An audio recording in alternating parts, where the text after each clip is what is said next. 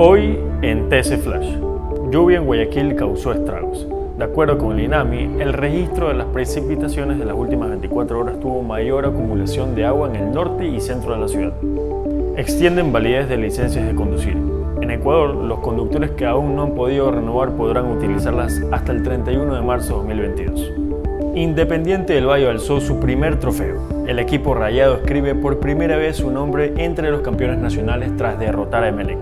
Para más información visite tctelevisión.com o nuestras redes sociales arroba tctelevisión. Soy Fabricio Pareja y esto fue TC Flash.